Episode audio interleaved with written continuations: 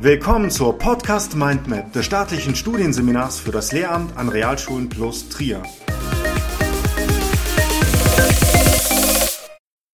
Mit dem Thema Alternative Leistungsbeurteilung. Die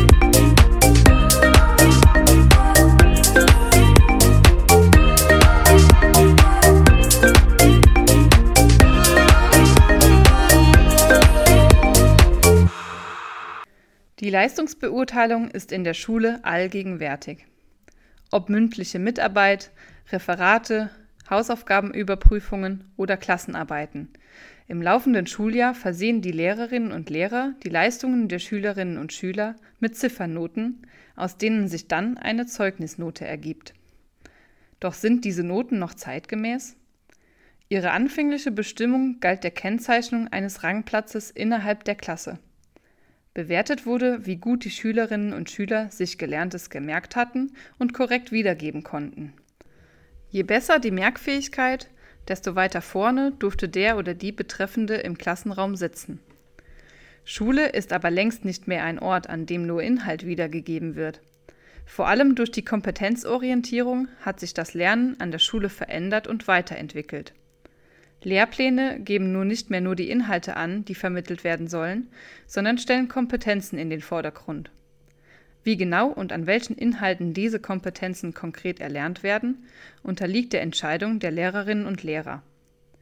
Dabei gibt es viele überfachliche und soziale Kompetenzen, die nur schlecht oder gar nicht messbar sind und damit die Bewertung mit Ziffernoten unmöglich machen. Außerdem ist der Kompetenzerwerb ein Prozess, der nicht von jetzt auf gleich abgeschlossen ist. Für das Verfassen einer Erörterung zum Beispiel benötigen die Schülerinnen und Schüler zunächst mehrere Teilkompetenzen, bevor sie ein gutes Produkt erstellen können. Durch das schrittweise Vorgehen entstehen im Prozess immer wieder verschiedene Textversionen, die Aufschluss über den momentanen Lernstand geben können und eine fördernde Beurteilung möglich machen. Eine solche fördernde Beurteilung leistet etwas, das Noten und Zensuren nicht können. Sie beschreibt den momentanen Lernstand der Schülerinnen und Schüler und gibt Hinweise darauf, wie sie sich verbessern können. Die Kompetenz- und Prozessorientierung sind nur zwei Beispiele von Anforderungen, denen laut Felix Winter die Vergabe von Noten nicht mehr gerecht werden kann.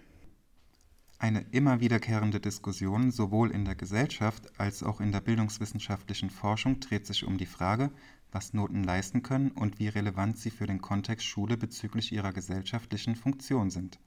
Bereits Klafki bemängelt am Leistungsverständnis in Form der Notenvergabe, dass dadurch ein erhöhter Wettbewerb zwischen den Schülerinnen und Schülern entsteht, der sie untereinander in ein Konkurrenzverhältnis bringt auch die jüngere wissenschaftliche Diskussion postuliert sich kritisch gegenüber dem traditionellen Verfahren.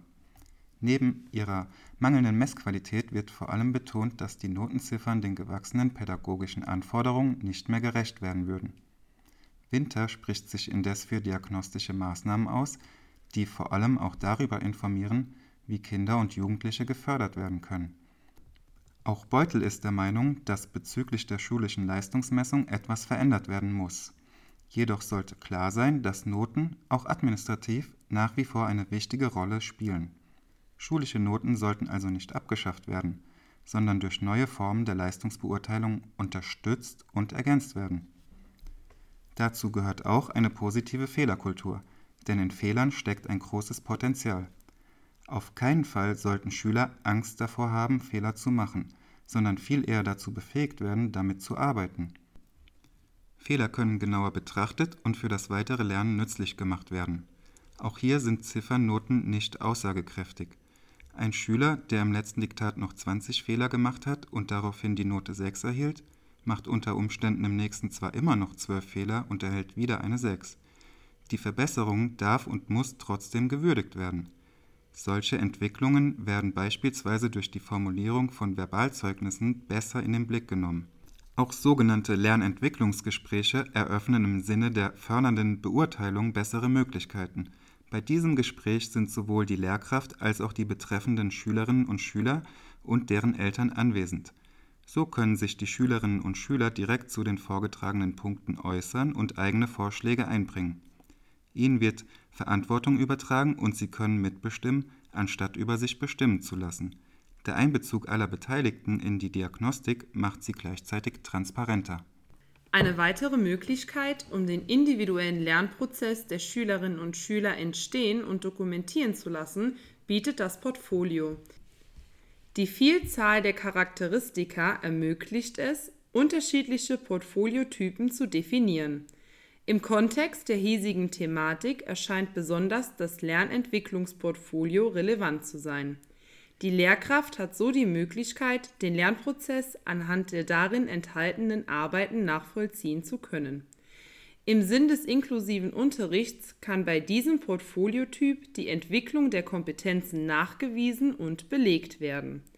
Für die Lehrkraft ist es dabei immer wichtig, die Planung eines solchen Portfoliokonzeptes kleinschrittig zu gestalten.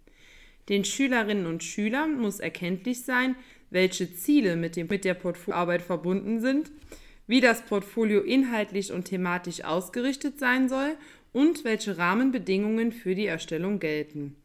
In diesem Zusammenhang erscheint es zudem sinnvoll, den Lernern Leitfragen mitzugeben, anhand derer sie ihren eigenen Lernzuwachs reflektieren und dokumentieren können. Das Portfoliokonzept bietet ebenso die Möglichkeit, über die in der Schule meist dominierende Produktbeurteilung hinauszugehen. Wie bereits erwähnt, kann aufgrund der Methode auch der Lern- und Leistungsprozess beurteilt werden. Darüber hinaus kann beispielsweise auch die Präsentationsleistung bewertet werden, indem die Schülerinnen und Schüler ihr Portfolio ihren Mitschülern und Mitschülerinnen präsentieren müssen Insgesamt betrachtet lässt sich sagen, dass die Leistungsbeurteilung dahingehend revolutioniert werden muss, dass Lernstände nicht nur anhand von Tests abgefragt werden, sondern dass sich vermehrt auf die Entwicklung der Kompetenzen fokussiert wird.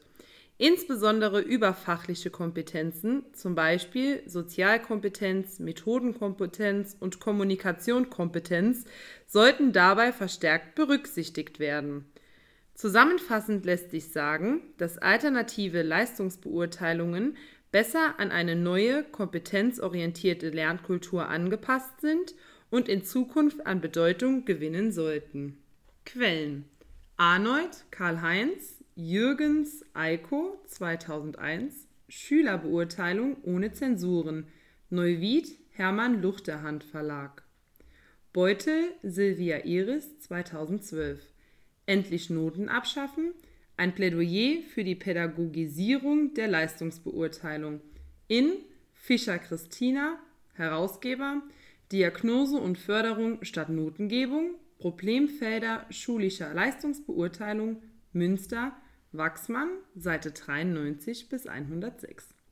Klafki Wolfgang, 1996, Neue Studien zur Bildungstheorie und Didaktik, Zeitgemäße Allgemeinbildung und kritisch-konstruktive Didaktik. Dritte Auflage Weinheim Belz. Winter Felix 2010 Leistungsbewertung. Eine neue Lernkultur braucht einen anderen Umgang mit den Schülerleistungen. Vierte Auflage Baldmannsweiler Schneider. Diese Episode wurde erstellt und gesprochen von Laura Hermes, Timon Behrendt und Sally Scherf.